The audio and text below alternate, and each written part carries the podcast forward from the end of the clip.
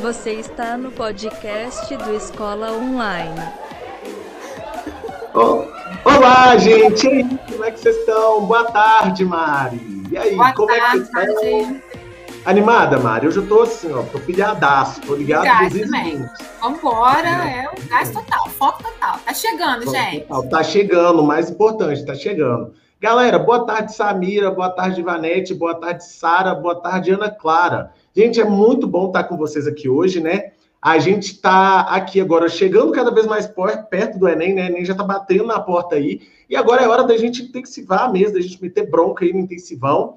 E, igual eu costumo falar com vocês, peguem esse link, mandem para os colegas de vocês, chama todo mundo, vamos bombar essa, essa aula de hoje, porque o nosso conteúdo tá tretoso. Vamos falar de coisa que tá ligada ao nosso dia a dia de novo, né? Porque vocês viram que a gente deu uma encorpada nos temas, todo tema que a gente traz aqui é um negócio que você olha e fala assim, pô, mas isso aqui lembra algo que eu posso fazer para mudar o mundo. E o objetivo é esse mesmo, afinal de contas, proposta de intervenção é isso. E aí, é, não obstante, né? Não obstante, olha que palavra bonita, né, Mari? Nossa, É, né? Pois é. É, A gente tem algumas informações para passar aqui para vocês. E aí eu queria aproveitar para a gente já trazer essas novidades, né? Vamos lá, então. A primeira coisa que eu vou trazer aqui, aproveitando que a Mari está aqui, tcharam! Olha que povo lindo! Olha só para você ver, que duplaça aí, ó. Olha só para você ver. Galera, a gente ainda está com a matrícula aberta do nosso curso Redação Sob Medida. É, a gente fez algumas enquetes lá no Instagram para poder ver como é que vocês estão, se estão por dentro ou não. E aí o que a gente queria trazer para vocês é o seguinte: o que vocês estão vivendo com a gente aqui na quarta-feira é um spoiler. É um spoiler, é a ponta do iceberg do que a gente vai fazer nesse curso. Esse curso ele vai ser 100% interativo. As aulas de atualidades elas vão ser direcionadas totalmente para as competências do Enem. Então, as aulas de atualidade vão ser conduzidas junto com a Mari. A gente vai falar assim: ó, esse tema aqui, como que a gente usa ele lá? Como que a gente pode usar? Como que essa citação pode ajudar? Então, assim, vai ser um espaço que a gente vai aprofundar muito mais do que o que a gente está fazendo aqui. Porque aqui, por questões de tempo, por questões, enfim, inúmeras questões, a gente percebe que não dá para fazer isso tudo. E lá a gente consegue fazer, porque as turmas vão ser reduzidas, né?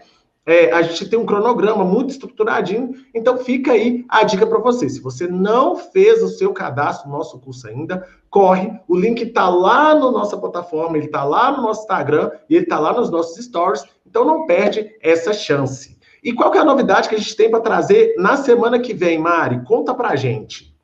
Então, gente, vamos ter. É o sorteio, Gigi? É um sorteio, é um sorteio. Gente, sorteio de uma vaga, hein, galera? Na próxima semana a gente vai fazer o sorteio de uma vaga para o nosso curso. Eu gosto de falar que é curso VIP, né, Gigi? Eu acho que é muito VIP, entendeu? É muito focadão. É assim, um plus realmente, né? Com tudo que a gente tem aqui, mas algo a mais. E a gente vai sortear uma vaga para vocês que estão sempre conosco aqui, né? Nas nossas aulas de quarta-feira, nos nossos encontros de quarta-feira. A gente vai realizar, então, esse sorteio para o nosso curso Redação sob Medida. Certo, Gigi? Certíssimo, Mari. E eu acho que o mais importante que a gente precisa pensar é que esse curso, ele tá super baratinho, super baratinho mesmo. Ele tá, olha só para você ver, o pessoal que tá lá no, no nosso chat privado aí até mandou, ele tá aí, é, é um curso, né? Ele tá aí por R$ 69,90, galera. Pensa bem, vocês vão ter aí é, quatro semanas de aula exclusivas com a gente por R$ 69,90. É um curso muito baratinho e o mais importante, vai ter correção de redação, são três temas de redação por semana, então você vai botar tudo em prática e a partir das correções que a gente fizer, a gente vai usar os trechos de vocês para mostrar o que está sendo, o que está certo, o que está errado, o que, que precisa melhorar, tirar essas dúvidas mais de maneira mais personalizada possível. Vamos usar a webcam ligada, microfone ligado para a gente realmente conversar né? E a gente ia aí preparando vocês para tirar uma nota sensacional no Enem. Afinal de contas, a redação é o que joga a nota de vocês lá em cima. Então não percam essa oportunidade. Semana que vem a gente vai sortear uma vaga e aí, além disso, fiquem atentos porque em breve a gente vai fechar. E outra coisa, as turmas são com número reduzido. Então daqui a pouco essas vagas acabam. Então a gente vai ficar falando isso aí com vocês até vocês se juntarem ao nosso grupo VIP, a nossa área VIP lá que vai fazer o nosso curso. Belezinha? Show de bola? Mari, e hoje vamos falar sobre o nosso tema, né? Vamos trazer aqui um pouquinho sobre o nosso tema. Sobre o que que nós vamos falar hoje? Meu Deus do céu. Nós vamos falar hoje sobre produção de lixo e aquecimento global. Mari, eu vou ficar com a tela aqui agora e daqui a pouco eu te chamo de volta. Galera, se vocês tiverem dúvida com relação ao curso, vocês podem mandar no chat que a gente vai solucionando ela aí, a equipe de suporte vai dando as respostas para vocês. E agora eu vou meter bronca porque eu vou trazer assim, ó, conteúdo show de bola. E daqui a pouco o nosso convidado vem aqui participar da nossa aula. Mari, até daqui a pouco. Valeu, GG. Beijão. Beijo, gente. Até daqui a pouquinho. Bem, pessoal, então vamos começar então. Eu vou trazer aqui é, duas matérias de, um, de sites muito renomados para falar sobre produção de lixo e aquecimento global. Quando a gente vai casar isso com a competência 3 do Enem, um ponto que é importante é que a gente está começando agora a lidar com o repertório sociocultural. Então, uma das formas que a gente tem de ampliar esse, esse repertório sociocultural, além das citações, que é um plus, é um plus que a gente vai dar lá no nosso curso fechado, a gente vai aqui trazer diferentes temas para que vocês possam se apropriar deles ok? Hoje eu vou trazer uma abordagem focada em dados e o nosso convidado vai nos ajudar trazendo alguns conceitos para a gente pensar aí sobre o que, que é essa produção de lixo, o que, que é esse aquecimento global e o mais importante, como que esses dois conceitos, eles podem, esses dois problemas sociais, né, ambientais, socioambientais, eles podem ajudar a gente aí a tirar uma nota show de bola no Enem. Então, bora começar lá. Aqui já foi, aqui já foi. Bem, a primeira coisa que eu quero trazer para vocês é o título da nossa matéria, da matéria que eu escolhi. Ela foi tirada lá da agência Piauí, né? A agência Piauí é um braço da Folha de São Paulo que traz muitos conteúdos interessantes. Então, para vocês que estão aí se preparando para o Enem, corram lá é, na agência Piauí, porque vai ter uma série de matérias que são matérias curtinhas, muitos infográficos, e isso traz para vocês esse enriquecimento do repertório sociocultural. A matéria que a gente vai utilizar aqui hoje para conduzir a nossa aula, ela se chama Afogados em Lixo. E aí, o que, que ela vai fazer? Ela vai fazer um levantamento sobre qual é o panorama da produção de lixo no Brasil. Logo em seguida, eu vou trazer uma outra matéria que eu tirei do BBC e que vai falar sobre como é, o aquecimento global tem atingido a o mundo, né? não só o Brasil, mas como o mundo. Então eu trago aqui um problema local e um problema global para que vocês possam compreender como lidar com esses temas na hora da redação, belezinha? Então vamos começar lá. A primeira coisa que a gente precisa perceber aqui quando a gente está falando de lixo é o seguinte: quando a gente usa essa, esse trocadilho que usaram no título da matéria, ele é muito interessante, inclusive a referência está aqui, deixa eu até usar o laserzinho, Pointer Options Laser. Aqui, ó. Aqui no cantinho a gente tá, colocou até referência, afinal de contas, essa matéria é da agência Piauí, não é minha. E aí, o que, que vai acontecer? Ela vai trazer alguns dados que chamam a atenção. Vocês já pararam para pensar que, por semana, a gente consegue, aqui no Brasil, produzir a quantidade de lixo que ela supera a seis cruzeiros? Gente, é muita coisa. Quando a gente vai falar sobre isso, pensem bem, olha o tipo de problema social que eu estou jogando na mão de vocês. Porque quando as pessoas produzem lixo, essa produção de lixo ela está diretamente ligada com outros problemas. Um deles vai ser aí pro, o próprio consumismo. Né? O lixo que se produz, ele está muito ligado ao nosso sistema, que é um sistema capitalista, que vai estimular a compra, que vai estimular a venda, que vai ter obsolência programática, que quando o Henrique chegar aqui, a gente vai bater um papo sobre isso.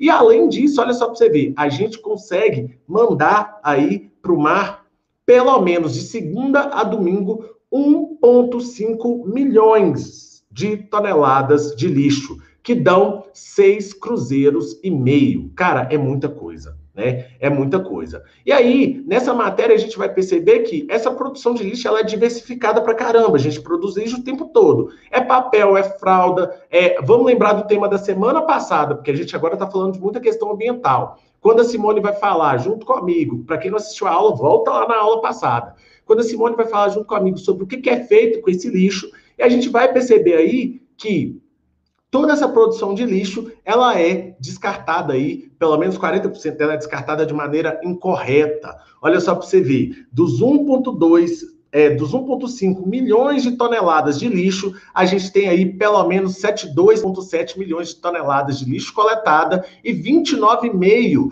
sendo descartada de maneira incorreta. Ou seja, a gente vai ter ali uma questão do próprio aterro sanitário e do lixão que ajuda a comprometer ainda mais esse problema. Lembrando que tem uma PL em rodagem lá no Congresso que vai falar, na verdade, essa PL foi aprovada e ela vai falar, a PL é projeto de lei, mas ela vai trazer para a gente é, a mudança do funcionamento dos aterros sanitários. Quando o Henrique chegar, a gente fala um pouquinho sobre isso. E aí, o que, que vai acontecer? Apenas 1,3% do lixo plástico que a gente gera no Brasil é reciclado. Complementa a nossa aula passada. Olha só para você ver. 11,3 é, 11,3 milhões de toneladas aí de lixo que são produzidas e que são e que vem do plástico, a gente vai ter aí só 145 mil que são recicladas. Olha só para você ver. Imagina que o tempo desses plásticos no meio ambiente, ele é extenso pra caramba, né? A gente viu isso na semana passada. E a gente consegue reciclar 2%, nem 2% dele. É muito pouco, né? Então, isso vai trazer para a gente aí uma série de problemas que a gente precisa pensar em como solucionar esse tipo de coisa, né? E isso está falando para a gente uma série de atitudes que a gente tem no nosso dia a dia, tais como sacolinha de supermercado, que a gente falou na semana passada, garrafa de refrigerante, e aí agora a gente, a, a gente amplia, né? Saindo do plástico, indo para uma, uma discussão um pouco mais abrangente, a gente vai ter aí outros problemas que estão ligados com isso, que aí vem outras formas de lixo que estão sendo descartadas. E aí vamos lá, vamos trazer mais informação aqui. Só em 2019, o que, que a gente vai ter? A gente tem aí a produção de 380 80 quilos per capita lá no Amazonas de pessoas que vão aí produzir lixo. Enquanto aqui em Minas Gerais, a gente tem 21,3 milhões de habitantes e uma produção de lixo per capita de 326 quilos. Percebam que no Amazonas a gente tem uma população menor do que a mineira e uma produção de lixo muito maior. Lembrando que lá na Amazônia é onde nós temos a nossa querida floresta amazônica, que é super importante e que vai ajudar aí a conservar o país a conservar o bioma mundial, conservar toda a pauta na, da natureza aí no país. Então vejam que é, se a gente falar assim, ah, mas a região que tem mais pessoas, ela produz muito lixo. Isso aí é uma relação espúria, ou seja, é uma relação de senso comum, porque aqui os dados da Agência Lupa vão mostrar para a gente que no Amazonas a gente tem menos uma população menor do que em Minas Gerais, uma produção de lixo muito maior. Imagina para onde esse lixo está indo, né? E aí a gente vai entrar numa outra questão que é o próprio desmatamento aí que vai casar com a nossa pauta do aquecimento global. E aí o que, que a gente vai perceber? Vamos perceber como que o Estado ele contribui para corrigir esse problema. E eu trago para vocês um outro dado aqui, vou maximizar o dado para vocês poderem acompanhar. Olha só, quando a gente vai observar a produção é, a coleta seletiva do lixo entre 2010 e 2019, a gente percebe que houve um aumento. Né? A gente cresce aí 29% na produção aí dessa coleta seletiva. Então a gente sai de 3.152 municípios para 4.070. E o mais importante, quando a gente está falando desse dado aqui de 2019, a gente consegue perceber que tem muitos municípios interioranos se adequando a essa nova possibilidade. Então, a gente vê muita cidadezinha pequenininha que começa a empreender essa coleta seletiva de lixo. Ainda bem, né? E aí, o que, que vai acontecer? Vamos pegar os maiores problemas aí. Vamos falar de geografia agora. Vamos trazer uma perspectiva geográfica. A primeira coisa que a gente precisa perceber é que, olha só, um paulista produz quase o dobro de lixo que um catarinense. Vejam que discutir é, a questão do lixo é também discutir desigualdades regionais, é também discutir formas de convivência social. E aí a gente vai perceber que uma pessoa em Santa Catarina ela produz aí por ano 257 quilos de, de lixo, enquanto um paulista vai produzir quase 500 quilos de lixo. Cara, é muita coisa, né? E aí, quando a gente vai discutir isso, a gente tem, olha só para você ver, a quantidade de lixo que foi retirada na praia da Guanabara, na Baía de Guanabara, lá no Rio de Janeiro. Cara, a gente tira, a gente tira em é, junho, julho, agosto, setembro, não, peraí, junho, julho, agosto, setembro. Num quadrimestre, a gente tira aí o correspondente a 44 ônibus. Cara, são 44 ônibus urbanos que corresponde à quantidade de lixo que é retirada da praia. Então percebam que quando as pessoas vão para a praia, há uma série de políticas de conscientização que estão falando para levar sacolinha, tem os lixeiros apropriados, mas ainda assim a gente tira num quadrimestre, cara, são quatro meses, são aí 120 dias, ou um pouquinho a mais ou um pouquinho a menos, e se tiram 44 ônibus urbanos de lixo. É muita coisa. Né? E aí a gente pensa que 44 ônibus urbanos é quase uma frota de ônibus, né, cara? É muita coisa, né? Tem empresa aí que não tem essa quantidade de ônibus. Então eu trago aí para vocês esse problema. Agora vamos migrar, agora vamos falar que produção de lixo e aquecimento global estão conectados. Afinal de contas, os aterros sanitários, eles atacam o meio ambiente e com isso a própria produção de lixo, a própria emissão de diversas coisas que a gente joga no meio ambiente vai aí prejudicar é, o, o nosso meio ambiente, com isso estimular o é, aquecimento global. E aí eu trago para vocês aqui uma matéria da BBC, de novo, eu falo com vocês, a referência está aqui embaixo, né? Afinal de contas, esses dados são da BBC, não são meus, e eu trago aqui para vocês alguns gráficos que vão mostrar para vocês como que o nosso planetinha está esquentando. Olha só para você ver. O nosso planetinho está esquentando muito. Vocês vão ver aí que o gráfico é um GIF, talvez demore um pouquinho para carregar, mas essas linhas na parte de baixo Percebam que até por volta da década de 60, 70, 80 ali, a gente tinha o mundo muito mais frio, né? Do que acontece quando a gente tem ali a dobradinha dos anos 90 para os anos 2000. Olha só para você ver, o gráfico ele vai ficando mais denso na parte de baixo, e na hora que a gente entra nos anos 2000, o negócio começa, o pau começa a quebrar, o mundo começa a esquentar, e a gente chega aí em 2019 com o ápice. Em contrapartida, a gente também vai ter aí regiões especificamente nessas localidades entre é, Oriente e Europa, onde a gente vai ter ali um aumento específico aí do calor nessas regiões. Olha só para você ver como é que o gráfico vai ficando mais intenso. não sei se o GIF está aparecendo para vocês, mas percebam como que esse gráfico ele vai ficando mais intenso, as beiradinhas dele vão ficando mais intensas. E isso mostra como que as regiões vão esquentando. Posteriormente, na pandemia, a BBC também lançou um infográfico que vai demonstrando como que a poluição é, na Europa ela reduz com o isolamento social. Então a gente percebe que isso é um problema socioambiental, porque o ser humano é quem vai provocar ele. Outros gráficos que trazem aí nesse conjunto de, de, de sete gráficos que a gente vai demonstrar como que está a situação ambiental no mundo é o seguinte: olha só para você ver como que o aquecimento global ele está aí esperado até o ano de 2100. Percebam que Olha só para você ver, a gente pode chegar em um aumento de temperatura de 4,8 graus. Cara, é muita coisa. Mano, imagina só.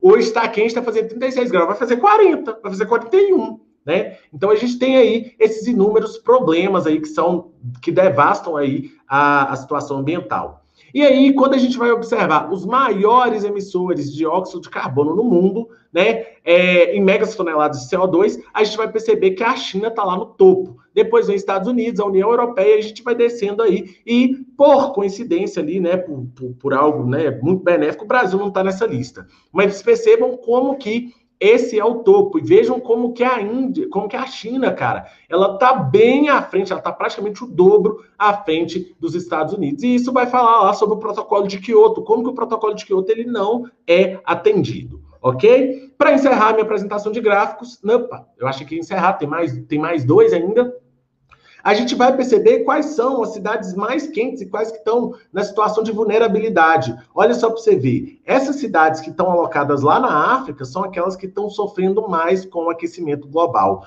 Lembrando que quando eu é, começa a pôr fogo lá na floresta amazônica, isso não vai dar problema só no Brasil, isso dá problema no mundo, né? E, coincidentemente, a Europa está aqui com a temperatura um pouco mais baixa, mas percebam que a África está sofrendo com isso, também vai refletir uma série de desigualdades sociais.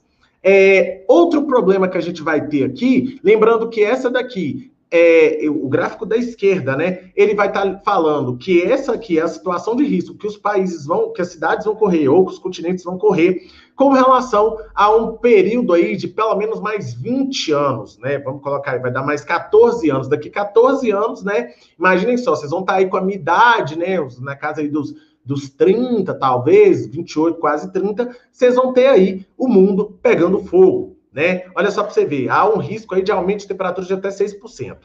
E aí, o que, que vai acontecer? A gente também vai trazer isso como uma questão pautada no, na alimentação, né? Olha só para você ver, liberar carbono para o meio ambiente, ele traz aí uma série de implicações. Vejam que a carne bovina, ela é aí a rainha né? Ela é aí a deusa do aquecimento global. Olha só para você ver, ela tem um alto impacto, né? Olha só para você ver, o chocolate também vai ter, a carne de carneiro, olha só para você ver o impacto que isso tem. Mas a carne bovina, ela tá ali no auge. Então a gente precisa pensar isso de maneira crítica quando a gente está falando do agronegócio. E aí, o que vai ter aí uma situação um pouco mais divergente é a gente pensar que quando a gente pega uma, uma barra de chocolate que ela vem de uma floresta desmatada, a gente consegue emitir mais CO2 do que a carne bovina de baixo impacto. Olha só para você ver que coisa bizarra, né? Olha que coisa, olha, olha, que, olha que informação muito legal e que informação bizarra ao mesmo tempo.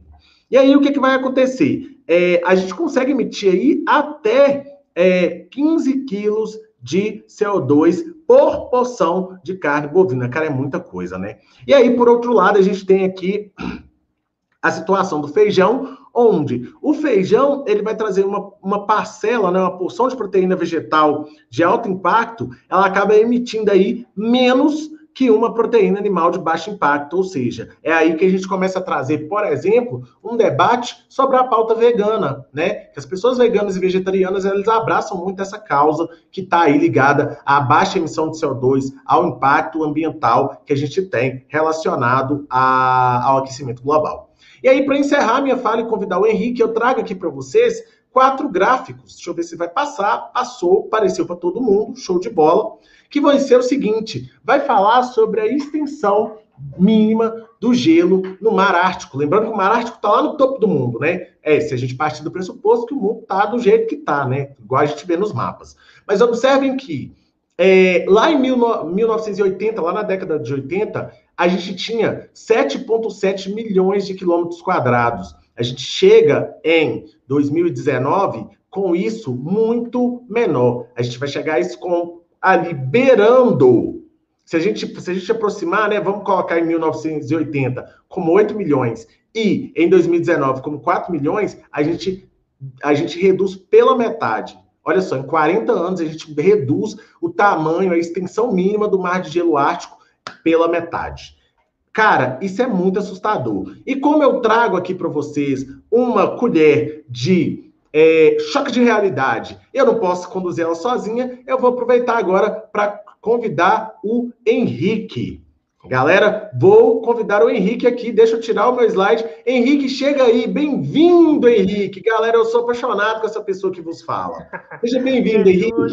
Muito obrigado pela oportunidade de estar aqui falando com você é, falando com esse pessoal aí, tá aí se preparando para vestibular e tudo mais, todo mundo querendo aí ficar antenado com esses assuntos que estão em alta, né? E que vão são extremamente impactantes, importantes para o nosso futuro aí, né?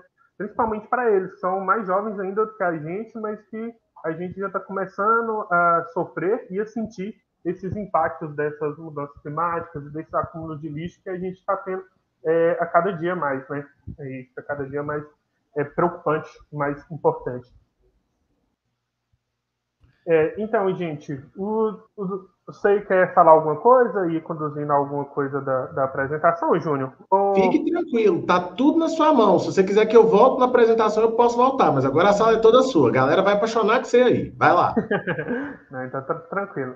Então, gente, é, os dados que o Júnior trouxe, eles são bem realistas, né? O Genival trouxe. Então, é, isso eu, eu, não tenho muito o que acrescentar, principalmente nesses dados de, de consumo de lixo e produção de lixo do nosso planeta.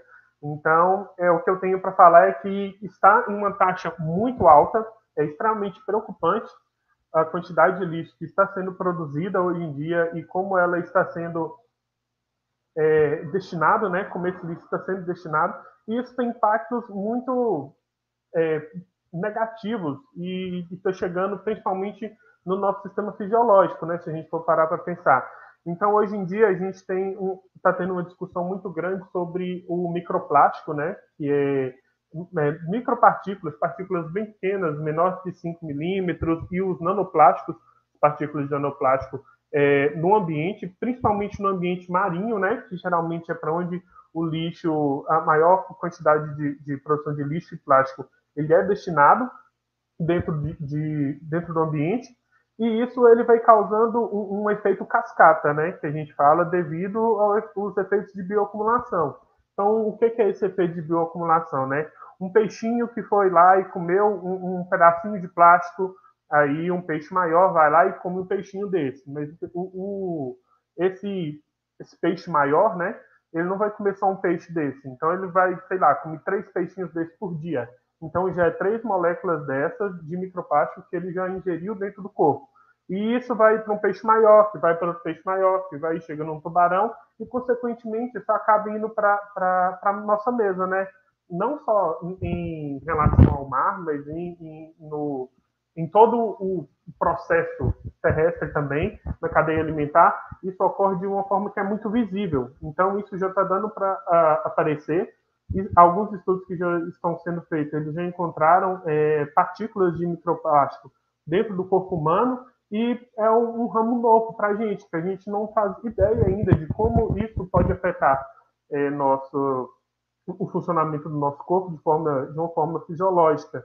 A gente tem muita visão de como que isso afeta o, o corpo de um animal quando essas partículas elas são grandes, né, do, do aspecto macro que a gente fala, são partículas grandes, então se o animal ele ingere um pedaço de plástico muito grande, aquilo ali acaba obstruindo o trato é, digestivo, acaba atrapalhando ali de alguma forma, e isso vai ter implicação para o processo digestivo e para o desenvolvimento desses animais, de uma forma geral, mas essas partículas micro não se sabe como que elas afetam ainda a partir do processo de é, acumulação dela no nosso corpo, e já sabe que é o processo ele é muito mais é, forte e muito mais preocupante pra, na, nos animais que são de topo de cadeia, né, dentro da cadeia alimentar. É, dentro disso também, a gente tem que trazer um cenário mais atual para a gente falar sobre lixo. Tem a quantidade de lixo na pandemia, né? Apesar da, da pandemia ela ter mostrado uma face de que a população mundial ela consegue diminuir é, problemas muito críticos que a gente tem, como essa parte do aquecimento global, do, do aquecimento do planeta, que tem aumentado cada vez mais, que eu vou falar um pouquinho depois, mas eles mostraram também que é, uma, um aspecto preocupante é a quantidade de lixo que está sendo descartado, principalmente devido a algumas preocupações, como a quantidade de máscaras que estão sendo descartadas, né? E essas máscaras elas estão indo para o oceano, elas estão indo para a natureza.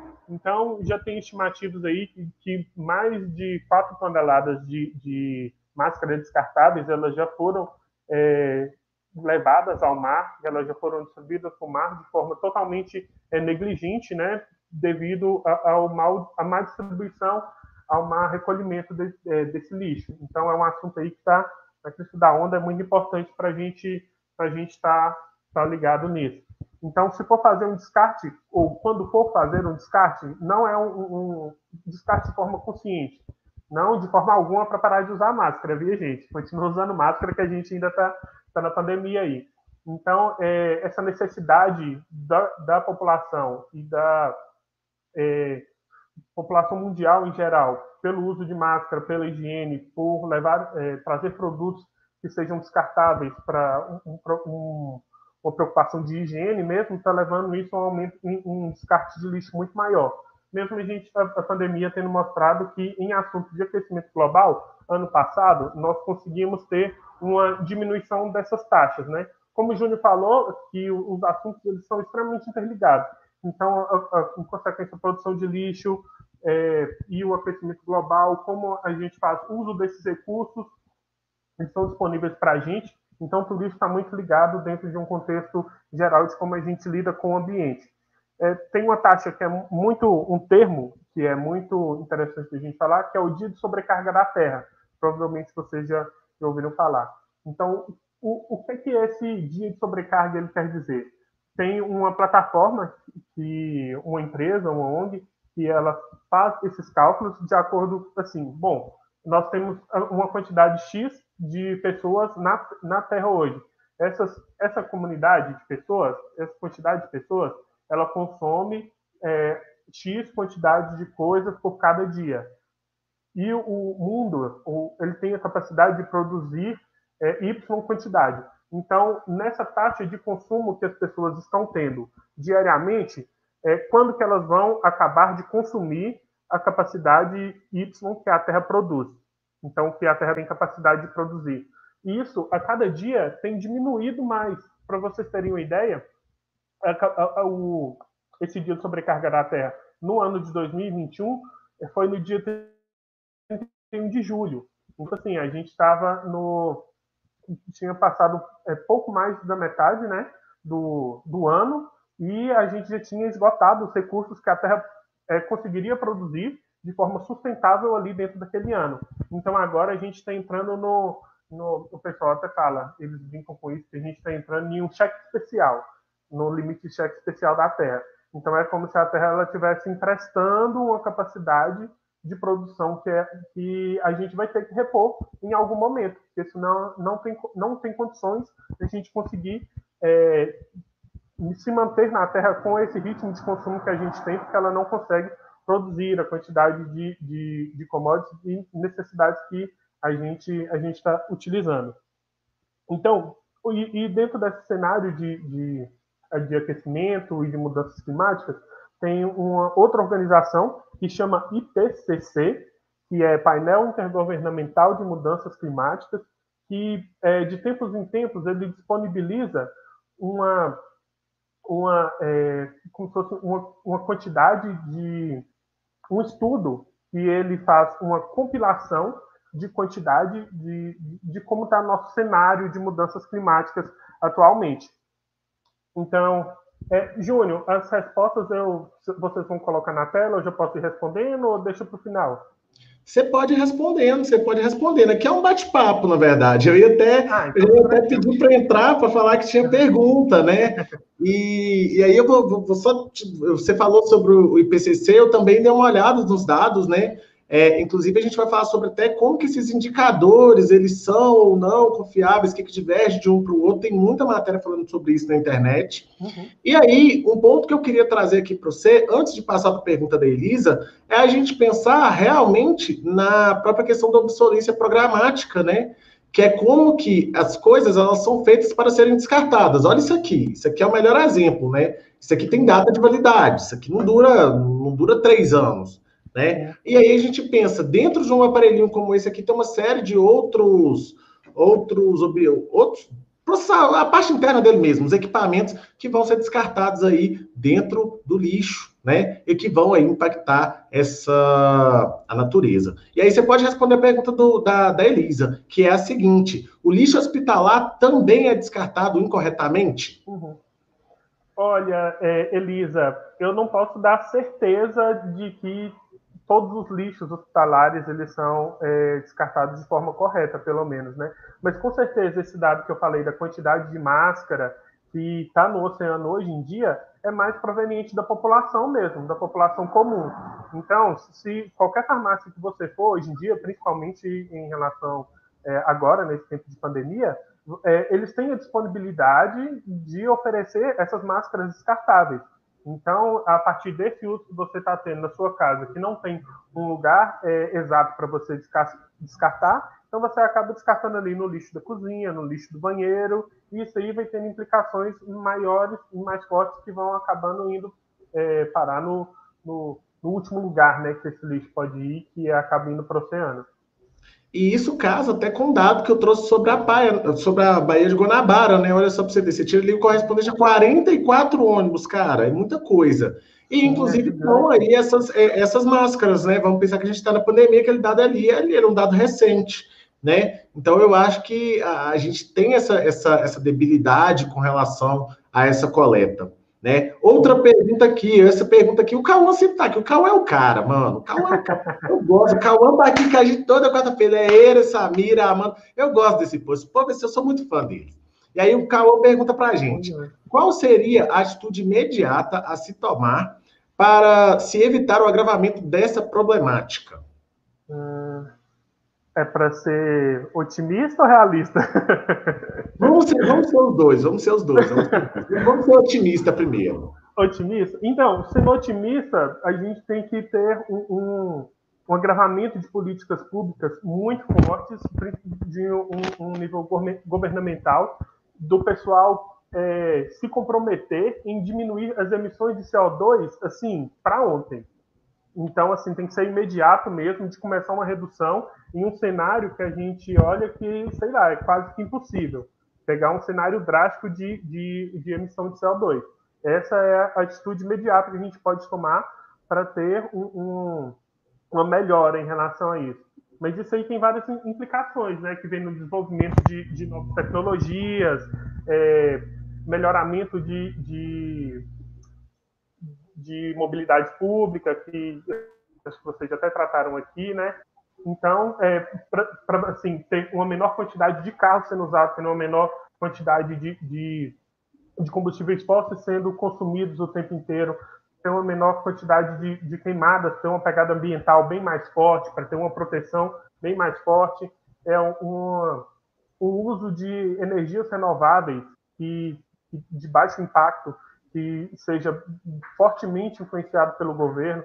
Então, muitas características, principalmente com, com o, atividade hidrelétricas, ela precisa ser, ser ultrapassada, né? Porque fala que é uma energia renovável, mas ela é uma energia renovável, mas ela não é tão limpa quanto se parece, tirando as perdas de biodiversidade que a gente tem com a instalação dessas hidrelétricas. Então, é, tem uma quantidade absurda também de CO2, de gás metano, que é liberado para a atmosfera a partir da decomposição da vegetação que é inundada por essas hidrelétricas também. Então, acho que é isso, é, é reduzir, assim, drasticamente as emissões de CO2 atualmente, para ontem. E essa redução de CO2 é investindo em políticas públicas, melhorando a condição, diminuindo é, quantidade de, de, combustíveis fósseis, um trabalho é, em larga escala de educação da população em relação a esse cenário que a gente está vivendo, porque está bem complicado mesmo. E aí a gente traz uma outra questão também para pensar nisso, né? Porque produção de lixo está ligada à, à economia, né? E aí a gente vai pensar o seguinte: até que ponto, para a indústria que produz isso, é interessante reciclar, é interessante preservar o meio ambiente, né? Não é interessante. Então a gente está ali dentro de um sistema onde as coisas estão sendo colocadas dessa maneira: olha, vou produzir mais em menor tempo e sem me preocupar com é, a qualidade do que está trazendo. Deixa eu puxar aqui, vamos ver o que, que o pessoal está trazendo. Felipe, Felipe, nosso amigo, né, Henrique? Olha! O comentário para a gente. Aí ele colocou: falando sobre evitar a emissão do CO2, no dia 22 de setembro, agora, foi o dia sem carro. Eu lembro que há alguns anos atrás até existiu um movimento nessa data. Hoje é, ela passa direta. Olha só para você ver, uma consideração importante, né? Como que vai depender da mobilização das instituições, das pessoas, e a gente precisa levar em consideração uma coisa: para a gente conseguir alcançar isso, a gente precisa é, ter aí um engajamento político. As lideranças políticas precisam trazer essa pauta, porque quando isso é excluído, as coisas são amplificadas. Sim. É, e essas é, atitudes que parecem pequenas, né, como, como esse dia sem carro aí, que o Felipe está falando mesmo, isso é, a gente vê que tem uma, uma grande, um grande impacto. Se a gente for pegar mesmo hoje é, algumas outras iniciativas, como por exemplo o, a Segunda Sem Carne, que é o dia da, da iniciativa aí mais é, vegana, vegetariana, então a gente tem uma redução assim absurda da, da relação de consumo e o quanto isso impacta no desmatamento, por exemplo, né? Então é, é, é bem legal essas iniciativas e elas poder, é, deveriam ser é, mais divulgadas, é, deveriam acontecer com a maior frequência também. E aí o Cauã volta de novo trazendo outra consideração, né? A educação ambiental é, ela é importante até que ponto? Porque na minha cidade tem latas coloridas pela cidade, mas mesmo assim não são respeitadas a limpeza. Cauã, vamos pensar o seguinte: isso cai até na proposta de intervenção do Enem. Nada que vai ser colocado é posto de maneira só colocar resolve. Tudo que a gente vai resolver em termos de política pública, de problema ambiental, de problema social, ela vai ter de fazer é, toda política pública vamos, vamos dizer assim, ela vai levar 10 anos para se tornar eficaz. E aí vamos pensar, vamos pensar em temporalidades, vamos pensar em cronograma. A cada quatro anos você muda de governo. Então, as políticas, no caso da política ambiental, como educação ambiental, é, a segunda sem carne, é, o dia sem carro, elas têm que ser políticas de Estado, não políticas de governo, porque elas têm que ficar impregnadas ali para a sociedade, para que a sociedade vá se conscientizando e executando isso. Né? Então, uma forma de fazer isso é a educação ambiental dentro da escola. Outra forma de fazer isso é o quê? São as lideranças partidárias, lideranças da sociedade abraçarem essa causa. Outra forma de conter isso é dando maior visibilidade às ONGs e aos movimentos sociais. Então, assim, tem que ser um esforço coletivo para que a gente consiga corrigir isso daí. E aí, outra consideração aqui é uma pergunta, foi lá da Ana Clara. A Ana Clara pergunta: o Canadá, que é um país de área mais gelada, esse ano estava uns 40 graus, se não me engano. Esse problema do aquecimento pode ser um fator por causar, por causa, por causar uma temperatura tão alta até lá? Ou seja, o, o Canadá levou a sua, a sua temperatura. O aquecimento global é responsável por isso? Sim. É, então, é, Ana Clara, é, é, discutido assim que essencialmente o, o, o, o, problema do aquecimento global ele tem, tem sido o maior responsável por essas ondas de calor, né? Como o Genival mostrou, no, como o Júnior mostrou aí nos dados que ele falou, é, nós estamos a cada ano a gente bate as, as máximas de temperatura das regiões, elas estão elevando mais ainda. E, e, como você falou aí, estavam uns 40 graus, teve lugares que chegou a 49,6 graus no Canadá. E não só isso, as implicações disso elas são gigantes, principalmente lá, como você tá falando, uma área mais gelada e tudo, teve cerca de 100 mortes agravadas do pessoal de, de, terceira idade por causa dessas ondas de calor, ou morte súbita, de insuficiência mesmo. Então, essas ondas de calor que estão chegando é, cada dia mais, já chegou, teve 54,6, se não me engano, nos Estados Unidos. Então, essa, é, essa quantidade, essa, essa régua, né, ela está crescendo cada vez mais e a gente está continuando na emissão de gases. Então, isso sim é, um, é, é decorrente, essas altas temperaturas são decorrentes do aquecimento global e a ação humana é clara dentro desses, desses processos, né? Então, temos que parar de emitir é, CO2 aí o mais rápido possível. Isso casa, inclusive, com um dado que eu trouxe sobre cidades africanas, né? Cidades africanas vão ser as primeiras a serem afetadas, pensando em 14 anos, por, por, esse, por esse problema aí da, da emissão de gases, da emissão de CO2 e tudo mais. E aí, falando de CO2, vamos fechar aqui com a nossa última pergunta, porque eu tenho que voltar com a professora Mari, para ela dar aquele arraso de aula de, de, de redação. Eu vou trazer a pergunta da Samira. E ela pergunta o seguinte: a utilização de transportes coletivos é uma medida válida para diminuir a emissão de CO2? Sim, com certeza, né? Se a gente tivesse um, um transporte coletivo é, efetivo dentro das cidades, a frota de carros ela iria diminuir assim é, gigantescamente diante. E isso não só impactaria na emissão de CO2, né? Impactaria na, na, nas questões de mobilidade urbana que ficariam bem mais facilitadas diante desse, desse cenário de, de, de uma implementação de transportes coletivos mais eficientes. E a gente traz uma outra questão ligada a isso, só para encerrar aqui a minha fala. É, a gente vai trazer aqui uma situação muito relevante, que é a gente pensar o que, que representa o status social do carro. Né? Que o carro se torna instrumento basilar, né? um instrumento básico, necessário para todo mundo, lá no momento do American Way of Life. Para quem está acompanhando as nossas aulas do Enem, eu não erro mais sociologia, eu já falei sobre isso. É lá na década de 60, 70 que o carro vai se tornar ali um instrumento básico. Se a gente voltar aqui para o século 21, o, o carro teve o status naquela época como o celular tem, né? Então eu acho que é isso. E aí, é, galera, deixa eu só, vamos aqui, ó, vamos só trazer uma última consideração e a gente tem que passar para a professora Mari para cumprir o tempo na hora, ok? E a Amanda pergunta: a Austrália chegou aos 50 graus, né? Caramba, gente, é um negócio bizarro. Sim, tá extremamente preocupante mesmo essa, essa, essa relação da temperatura. Sim, sim. Henrique, olha só, eu gostaria de. Agora, agora eu vou chamar a professora Mari, né? De antemão, eu gostaria de te agradecer. Lembrando que você esqueceu de se apresentar no início, né? Você, ah. você já chegou e foi falando, eu falei, não, vou com ele, ela chegou, mas eu tô aqui. Ele esqueceu de se apresentar, gente. Nossa, é pouco tempo, gente, é pouco tempo e muita coisa para falar. É, sim, sim, sim, sim. Mas aí se apresente, enquanto isso eu chamo a Mari aqui, pode se apresentar e aí a gente passa em seguida para a Mari. Vai lá. Tá, eu vou apresentar então e falar só o, o, a finalização. Quem é você? Responda essa pergunta. Quem é você, meu querido? Depois então, dessa gente, boa tarde. Meu nome é Henrique Tadeu dos Santos. Eu sou biólogo formado pela Universidade Estadual de Montes Claros, em Minas Gerais. E eu sou ecólogo formado em biodiversidade e uso de recursos naturais. Hoje em dia eu estou mais ligado a práticas é, relacionadas à conservação de espécies raras aqui na cadeia dos Pinhais, Minas Gerais. É isso.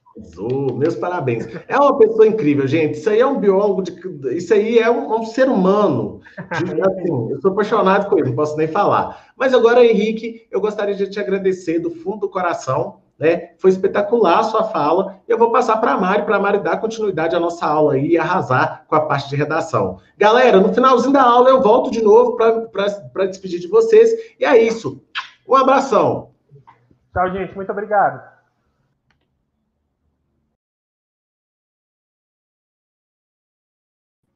Mari, você está sem áudio. Microfone, né? A pessoa não se ligou. Gente, obrigada, Henrique, viu, pela participação. E eu volto a repetir o que eu falei semana passada, tá? Vocês anotam? Vocês têm que anotar, porque a informação que tem aqui é muita coisa. Tudo que traz aqui dá para vocês terem uma noção de montagem de texto impressionante. Então, passem a anotar, gente. É importantíssimo anotar, hein? pelo amor de Deus. Ou será que é coisa de professor de português gosta de estudar anotando? Mas é muita informação, realmente, eles trazem para a gente é, dados muito importantes que a gente pode construir dentro do nosso texto. E que, na verdade, a gente pode, já de uma vez, um monte de coisa que eles falaram aqui, usar lá na nossa competência 3, nas estratégias argumentativas.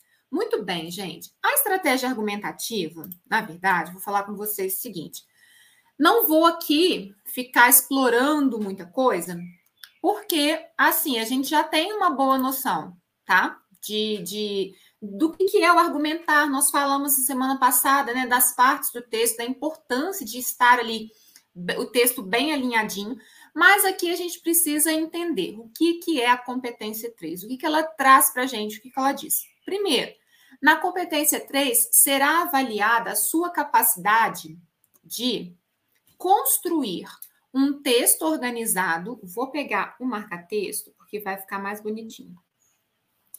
Um texto organizado a partir de uma tese. Então, olha, tá ligado com tudo. Tá ligado com competência 2, né, de saber estruturar o texto, saber as partes do texto. E aí eu tenho que construir o texto organizado a partir da minha tese, que eu apresentei lá na minha introdução, é uma tese socialmente relevante, uma ideia, um posicionamento realmente importante, relevante, tá? Como eu já falei com vocês, na redação do Enem, não dá simplesmente para assim, ah, eu acho isso e pronto. Não, tem que ter relevância, tem que ser importante e a gente tem que saber justificar isso. Para isso é preciso, então, que você utilize o quê? Fatos, opiniões e argumentos em defesa de um ponto de vista. E saber selecionar esses fatos e esses argumentos, relacionar essas coisas todas, organizar essas coisas todas e interpretar de maneira adequada e efetiva. Aqui eu vou chamar a atenção de vocês para uma coisa importante. Porque a competência 3 está bem atrelada também a 4, que vai falar lá da coesão e coerência.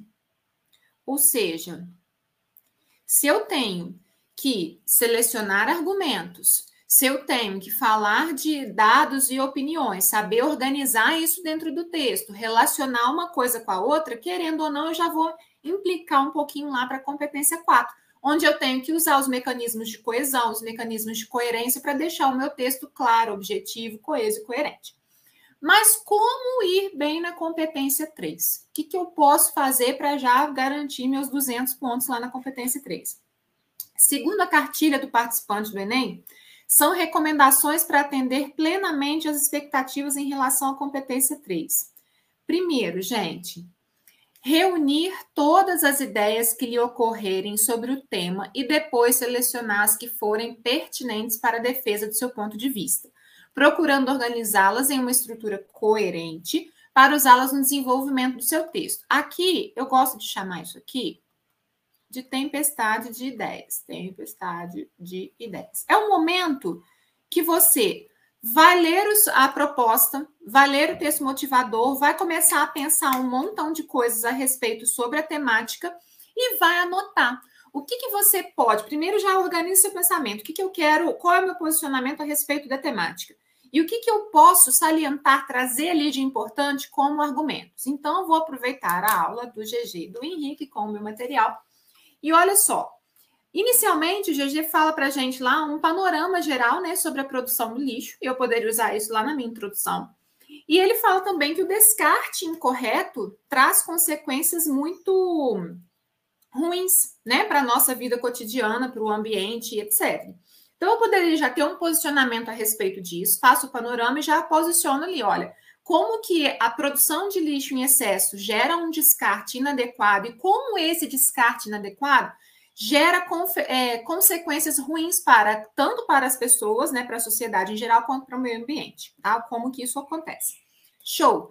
Vou lá começar a ter as minhas tempestades de ideias ali, né? Pensar ali nos argumentos que eu posso usar. E aí, gente, eles trouxeram uma infinidade de coisas. Olha, falou lá que essa, esse descarte inadequado implica na piora dos quadros de aquecimento global.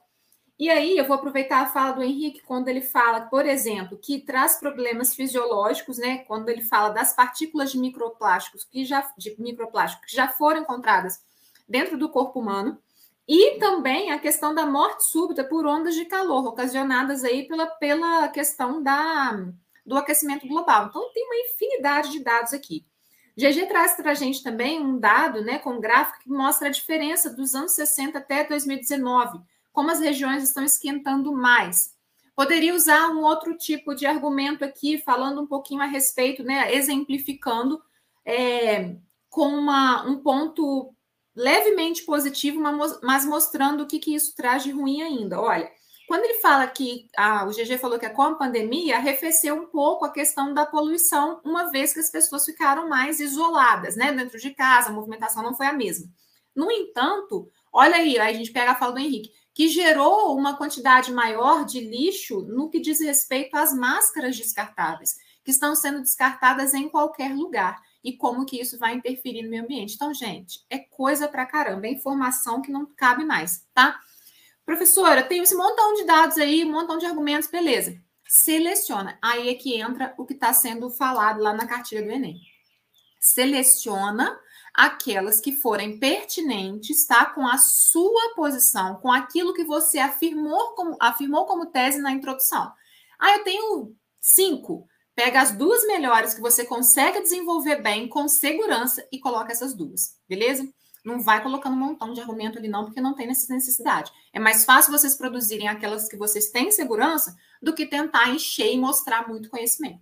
Verifique se, informa, é, se as informações, os fatos, as opiniões, os argumentos selecionados são pertinentes para a defesa do seu ponto de vista, tem a ver com a ideia que você disse lá no início. Então, se eu produzisse um texto a respeito desse assunto, né, que nós trabalhamos hoje, e falasse com vocês, por exemplo, que o meu posicionamento é que esse descarte incorreto, né, deve ser é, solucionado quanto antes para que não favoreça, por exemplo, a piora nos quadros de aquecimento global e na saúde das, dos seres marinhos, por exemplo, eu vou buscar nos argumentos de tudo que eles falaram para a gente algo que tenha a ver na piora do aquecimento global e algo que fale também sobre a, o meio ambiente, né, a saúde dos seres marinhos, por exemplo, tá?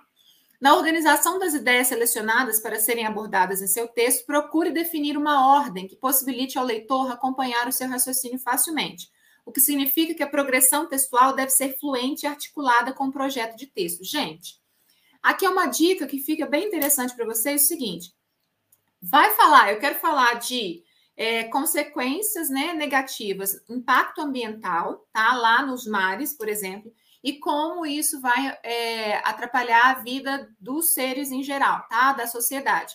Enumera isso no seu parágrafo lá já de introdução, traz problemas para o ambiente no que diz respeito aos seres marinhos e para a sociedade em geral. Primeiro parágrafo de desenvolvimento, primeiramente, aí vai começar a falar da, dos seres marinhos. Depois, o próximo parágrafo de desenvolvimento. É, ademais, em consequência, fala do, da sociedade em geral. Então, tente fazer um roteiro, porque fica muito simples para quem está lendo. o corretor, quando ele tem o roteiro bonitinho ali, ele consegue perceber a ligação do que foi falado lá na introdução com os próximos parágrafos. Ele não fica perdido dentro do texto. Examine com atenção a introdução e a conclusão para ver se há coerência entre o início e o fim, né? Se o que você afirmou lá na introdução como ponto de vista foi realmente defendido no desenvolvimento e realmente tem uma proposta de intervenção cabível, tá? É, também observe se o desenvolvimento do seu texto apresenta argumentos que convergem para o ponto de vista que você está defendendo. Não dá para mudar muito de ideia no meio do caminho, não. Vamos seguir um raciocínio lógico. Evite apresentar informações, fatos e opiniões soltos no texto, sem desenvolvimento e sem articulação com outras ideias apresentadas. Então, quando eles deram essa aula aí para gente, eu anotei uma quantidade enorme de coisas. Eu não tenho que colocar tudo isso aqui no meu texto. Eu tenho que pegar por base desses dados que foram né, apresentados, o que, que eu consigo desenvolver bem com articulação que não vai ficar solto, que vai ficar coerente, que vai dar show de bola para mim aqui no meu texto, tá? Algumas estratégias argumentativas. Gente, essas estratégias, e aí aqui entra também um pouco da, da questão né, da, do repertório sociocultural de vocês. Em um pouco não, nem entra tudo de repertório sociocultural, só que aí na semana que vem a gente vai falar um pouquinho especificamente sobre a questão do repertório sociocultural, tá? De como usar, de como articular. Mas já dá para vocês já terem uma ideia aqui, olha. Estratégias argumentativas, então, para o seu desenvolvimento. Você pode usar uma exemplificação, tá? Então, você pode ali, por exemplo, usar como exemplo um fato concreto, como um evento histórico ou alguma notícia, com o intuito de justificar sua ideia. Então, aqui o GG trouxe um montão de coisas interessantes lá da agência Piauí né? Agência Piauí, eu acho que é isso mesmo. Ele trouxe vários dados a respeito desse assunto, então poderia citar né, um dado específico de uma notícia de jornal e etc. Aí vocês podem, né? Como vocês vão. Assim vai ficar mais fácil para o leitor visualizar a tese do texto com o acontecimento na sua realidade. Então, a exemplificação é bem legal. Lembrando que não pode aparecer eu acho, eu vi, eu li, nada disso, tá? De uma forma bem genérica. Alguns operadores argumentativos, olha, para esse tipo de argumento. Vocês podem colocar lá no início, colocou a sua tese, vai começar o seu primeiro parágrafo. Para contextualizar, e entra com o seu exemplo. Por exemplo, entra com exemplo. A exemplo de, aí fala do tema, entra com exemplo. A título de exemplificação, entra com um exemplo. Como acontece no caso, e entra com exemplo. Então, exemplificação é uma coisa bem simples. A enumeração consiste em citar vários argumentos que você possui sobre o assunto, um a um. Assim, você irá enumerar uma série de fatos que atestam a relevância do que está defendendo. É essencial que você organize uma ordem de ideias no desenvolvimento. Para isso, você pode citar, por exemplo, que existem dois problemas e abordá-los em dois parágrafos diferentes. Essa foi a ideia que eu dei para vocês de início, tá? Quando eu falo da questão da, do descarte incorreto do lixo, quais as consequências é que isso gera consequências graves, em relação, por exemplo, à vida marinha e a, a, ao aquecimento global. Eu posso citar o meu primeiro parágrafo falando das consequências na vida marinha, de, meu primeiro parágrafo de desenvolvimento, né? Segundo parágrafo de desenvolvimento, as consequências para o aquecimento global. Bem tranquilo. Quais são os operadores que vocês podem usar para introduzir esses argumentos nesses esses parágrafos? Em primeiro lugar, Primeiramente, além disso, ademais, outro fator importante. Então, dá para a gente começar o parágrafo com um desses, desses operadores, tá? Acho bem legal vocês terem essa noção de operadores na, na cabeça de vocês. Comparação. Ao usarmos um argumento por comparação, tô aqui, tô. Ao usarmos um argumento por comparação, devemos fazer uma analogia entre duas ideias, expondo as similaridades e ou diferenças entre elas. Quais são os, os, os operadores que vocês podem usar? Igualmente, como se, da mesma forma, bem como, assim também, assim como, do mesmo modo, tanto quanto, semelhantemente acontece com quando. Gente, vai usar a, a comparação? Cuidado, veja se realmente tem relação, se realmente tem a ver com aquilo que você está querendo expressar, tá? Não pode ficar uma coisa solta simplesmente, não. Causas e efeitos. Muito popular como estratégia argumentativa, nesse modelo você apresentará os motivos de um determinado problema acontecer e em seguida as consequências que ele acarreta. Tá? Então, por exemplo, quais são os operadores que vocês podem introduzir? Porque, já que, visto que, graças a, em virtude de, como reflexo disso, como efeito, assim, consequentemente. Então, vamos supor, vou falar de aquecimento global. posso falar né, o quanto isso está afetando a vida da gente, né, a vida em sociedade, e colocar como reflexo disso, eu poderia citar, por exemplo, é, as ondas de calor que estão causando é, mortes súbitas por aí afora, tá? Então, dá para a gente relacionar com coisas que a gente tem na nossa vivência. Evolução histórica, esse tipo de argumento está ligado à cronologia, ou seja, tempo e espaço. Você precisa saber abordar um fato histórico referente ao assunto em pauta, com datas, locais e fatos ocorridos. Acho que aqui é só se você realmente tiver muita certeza para usar como estratégia argumentativa uma evolução histórica, tá? E aí, quais são os operadores? Olha, para este parágrafo, antes, depois, posteriormente, quando e etc. Tá? Não vou ficar repetindo todos os operadores aqui, não, porque não tem necessidade. Esse material também vai estar bem completinho para vocês na plataforma. Outra, outra estratégia, a contraposição. Nesse tipo de argumento, você vai contradizer uma ideia, por exemplo, afirmando como algo acontece e em seguida dizendo o porquê de não funcionar. Podem ser expostas duas perspectivas diferentes a respeito de um mesmo argumento, denotando um contraste de opiniões. Quais que vocês poderiam usar aqui de operadores para iniciar esse parágrafo? Mas, porém, todavia, contudo, entretanto, nem os operadores adversativos realmente. E aqui, gente, também falo, olha, só se você tiver muita certeza para usar a contraposição, para não ficar coisa solta. Você tem que saber daquilo que você está falando. Então, as primeiras, acho que são mais fáceis e mais acessíveis para a gente.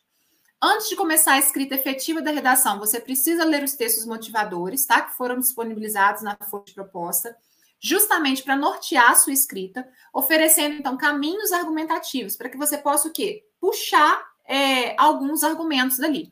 Nada de já partir para a escrita sem ter um rumo claramente definido para onde você quer chegar com suas ideias. Tem que ler para eu saber o que, que eu penso a respeito do assunto e começar a puxar meus argumentos. Esses textos são de gêneros variados, né, dentro da prova. Tem gráfico, tem charge, tem notícia, tem tudo. Por isso a leitura deles é indispensável. Durante a leitura, marque os trechos que contêm opinião. A prova é sua. Marca lá o que apresenta de opinião de alguém, de dado de alguém, de informação sobre o assunto é, né, do tema. Busque responder, por exemplo, o que, que o texto diz sobre o tema. Puxa uma setinha e responde. Por que, que o autor menciona esse dado? Por que, que o dado que está ali é importante? O que esse dado revela? Principalmente se tiver gráfico, hein, gente? Essa opinião contraria ou confirma a questão social, né, o problema presente no tema?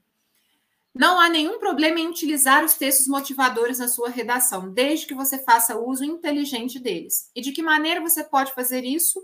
A partir desse, desse pensamento. Não copiando os trechos, de, é, trechos do texto motivador, plágio, não copia. É, identificar a ideia central, o que, que o texto traz, o texto motivador traz de importante, de dado importante para a nossa temática. Parafrasear as informações principais ou a ideia central converter dados, ou seja, se traz para a gente lá no texto motivador uma porcentagem, ah, 25% da população é, sofre com o aquecimento global. Sei lá, esse número é bem baixo, né? Eu sei que é quase a população inteira. Mas só para a gente ter uma ideia. Então, 25% joga isso aí em fração. Olha, um quarto da população é, tem transtornos relacionados ao, ao aquecimento global. Parafraseia, muda, tá? é, encontrando outros exemplos que tenham semelhança com o que está no texto motivador, explicando o argumento, o dado, a informação que foi retirada do texto motivador. Para finalizar, é importante frisar que, após selecionar e interpretar informações, fatos, opiniões e argumentos, você precisa se relacionar às suas experiências de vida, ao seu conhecimento de mundo. E é aqui que entra o seu repertório sociocultural, que a gente vai falar na próxima aula. É, é, importante também que você organize seus argumentos de maneira coerente, independente desses textos motivadores, evidenciando assim a sua autoria. Como eu já falei com vocês, se eu não falei, eu falo agora. O texto, a redação, a banca, que é um texto autoral, um texto realmente pertinente. E vocês têm que relacionar os argumentos Lógico, aqui tem os clássicos, né? A, a, citação de um argumento de autoridade, a gente sabe disso, vou deixar no material para vocês também, mas eu tentei trazer aqui outras opções de argumento, né, para vocês usarem, de argumentação para vocês usarem na prova de vocês. Beleza, pessoal? Alguma dúvida relacionada à competência 3? No materialzinho que eu vou deixar para vocês na plataforma, vai ficar mais completo, tá? O que está aqui. Aqui é só para a gente realmente ter uma ideia. Não está na plataforma ainda, porque eu ainda não tive tempo de colocar lá, mas vou deixar para vocês juntamente com o material de repertório sociocultural da semana que vem. Beleza? Tranquilo, gente? Olha que maravilha, GG. Ninguém tem dúvida. Tá uma maravilha. Essa turma tá demais, ué. Não, essa galera, ela é, ela é sensacional. Essa galera, sem dúvida. Eu, eu gosto do plano negócio, mas sem dúvida que é, nossa, é tudo que a gente precisa. E galera, aproveitar aqui, deixa eu só relembrar-los uma coisinha antes da gente se despedir, né? Porque tudo que é bom dura pouco, cara. Tudo que é bom dura pouco. Mari, eu não senti o tempo de você falando. E eu queria aproveitar, agora que estamos chegando ao finalzinho da nossa aula, pessoal, corre, não perde a oportunidade. Igual a Mari falou. A gente está disponibilizando material na, na nossa plataforma, a gente está tendo essa aula aqui, mas vejam que tudo passa muito depressa. Na nossa aula no curso fechado, a ideia é que a gente consiga destrinchar esse tipo de coisa. Ah, vamos falar de repertório sociocultural? Vamos, mas vamos falar a ele como que ele está casado com é, essa competência 3, como que a gente aplica ele numa introdução. É isso que a gente vai trazer nesse curso. Então, assim, é um negócio fora do normal. A gente está planejando isso como se a gente tivesse uma obra de arte, porque realmente o que a gente quer é trazer para vocês uma pontuação que seja aí estupenda para que você entre nessa Universidade Federal e, mais do que isso, é uma contribuição que a gente faz para vocês. E relembrando que semana que vem teremos aí sorteio. Nós vamos sortear uma vaga aqui. A gente vai, fiquem atentos aos stories lá do Instagram, fiquem atentos aí às aulas, aos posts, porque a gente vai explicar como que esse sorteio vai funcionar no Instagram e, além disso, a gente vai jogar aqui, antes da aula começar, como que isso tudo acontece. Belezinha, pessoal? E aí, só para encerrar, queria deixar aí um agradecimento para o pessoal do SoundCloud, né, Mari? O pessoal do SoundCloud que são super importantes para a gente, né? É, agradecer pessoal do SoundCloud, né? A gente deixou para agradecer aqui no final. Muito obrigado para você que nos ouve aí depois, depois que essa aula é transformada em áudio. Se você está aqui e ficou com dúvida, tá indo fazer caminhada, bota o fone, escuta a gente. Tenho certeza que você vai gostar muito do que a gente está produzindo. E realmente, esse é o apoio que a gente espera para a nossa aula. Bem, pessoal, espero que vocês tenham gostado. E agora eu vou me despedir. Lembrando que amanhã a gente ainda se vê na aula de sociologia, mas hoje de redação deu, né? Aqui, ó. Beijinho para vocês. Olha só. Mari, muito obrigada, pessoal. Muito obrigado mesmo por estarem aqui com a gente. Foi isso, tá bom? Tchauzinho, pessoal. Beijo.